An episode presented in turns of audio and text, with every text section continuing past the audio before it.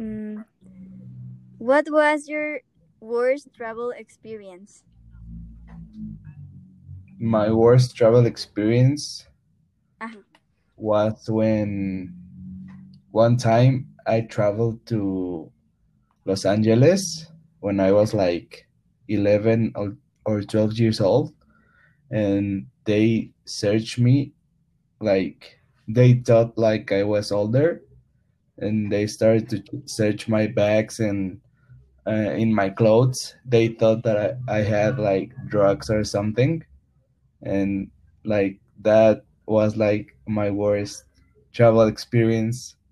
Like that whole airport airport airport experience uh, ruined the whole thing for me. I didn't want to be there Mm, i don't know okay, that sounds really, really bad.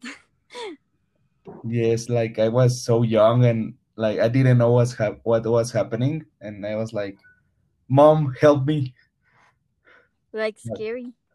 yeah it was pretty scary Um. Okay.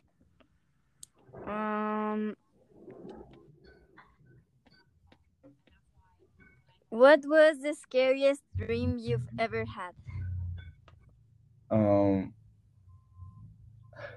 it's weird but one time i dreamed like i was in the holocaust Okay. and like it it was like like after i saw like a documentary about it but i dreamed like i was in like the trains and all Oh uh, no. all the exp- it was awful. Like i woke up sweating and hyperventilating. It was awful. Like not recommended. And probably like when you think about it, you really think it's true. So that's even more scary. yes. Yes yes, yes. It's your mind played tricks and Yes. it's not it's not funny it's not i don't know it's pretty scary once you think about it Yeah. In the Holocaust, no, thank you. I would never. it's awful I would never dream about it. Um. Okay, so how would you prepare for a zombie apocalypse? Apocalypse. um i would like go to the mountains and uh, plant food and have like animals there like Okay. some sheep and cows and chickens like and dogs like to have some Everything company to survive. yes Okay, that is a, a really good take. I, I maybe I don't know like I'm thinking like maybe zombies wouldn't like climb mountains or or maybe they would but I don't know Well, in the like the zombies are really slow and everything, so like it, it is a good idea, I think. yes yes they will need some gear to actually climb it Yes. Like you can go to Mount Everest and I don't think you're gonna get bothered by the zombies. exactly Um and the last question is uh, what is your favorite um, conspiracy theory? um Or the crazy craziest you've ever heard? like oh maybe oh oh some aliens like maybe we're not alone in the universe like if we are alone in the universe, it's scary. Like both ends, it's scary. Like if we are alone, it's scary. If we are not alone, it's scary. Like I don't know. Well, I think it's it's mostly like if we are not alone, like if they try to contact us or something, I think like we are gonna start a war or something like that because we don't like different, you know? Yes, like well, with the current like guys in the in power would start a war, but like maybe in a few years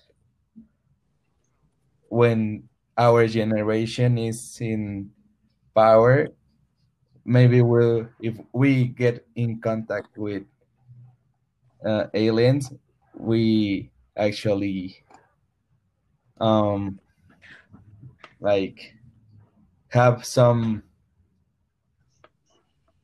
uh how do you say? Relationship, yes like like a normal relationship. relationship with uh with aliens like uh now we have like a diplomatic relationship with aliens and we can travel to their their world i don't know cool. maybe That'd be cool. if you had three wishes what would you wish for Mm. Um.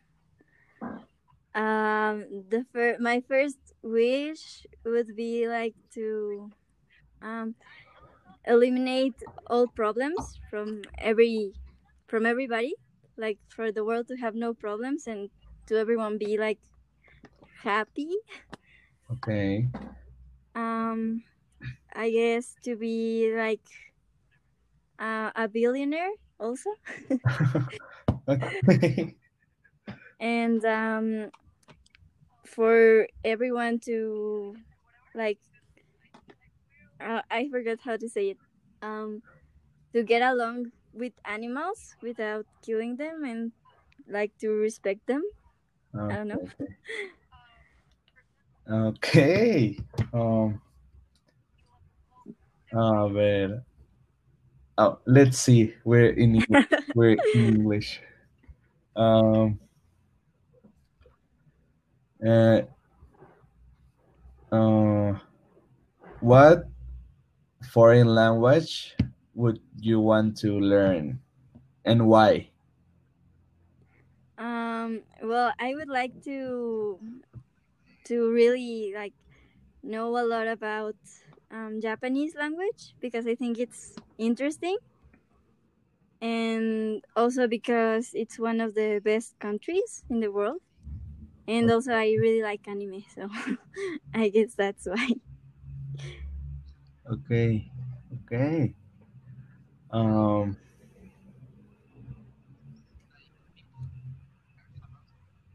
mm,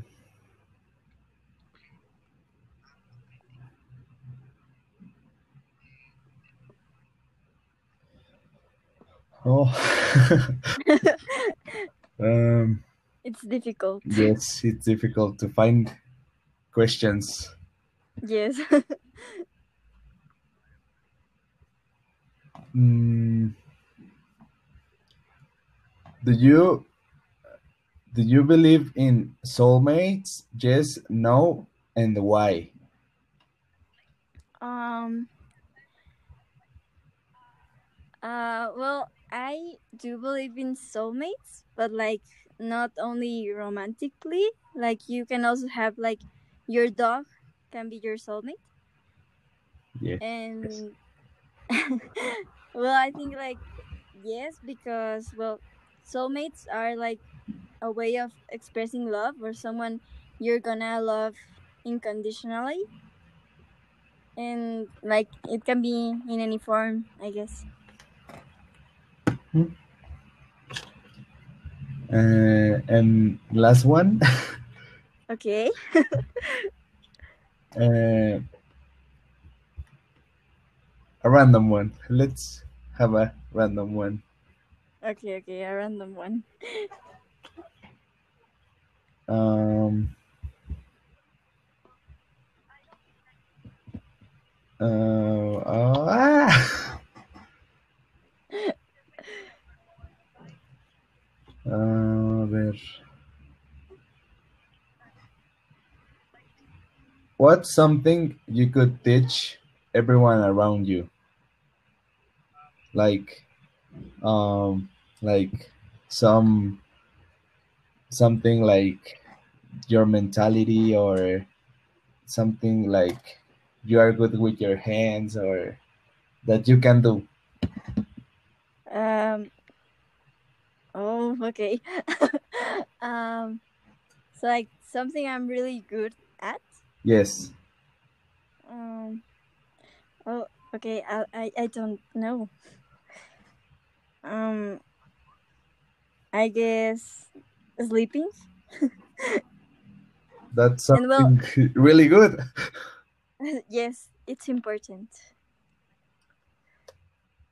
Um, and also, I don't know. I think I mostly have like an open mind, or at least I try to hear everyone's opinion on some matter.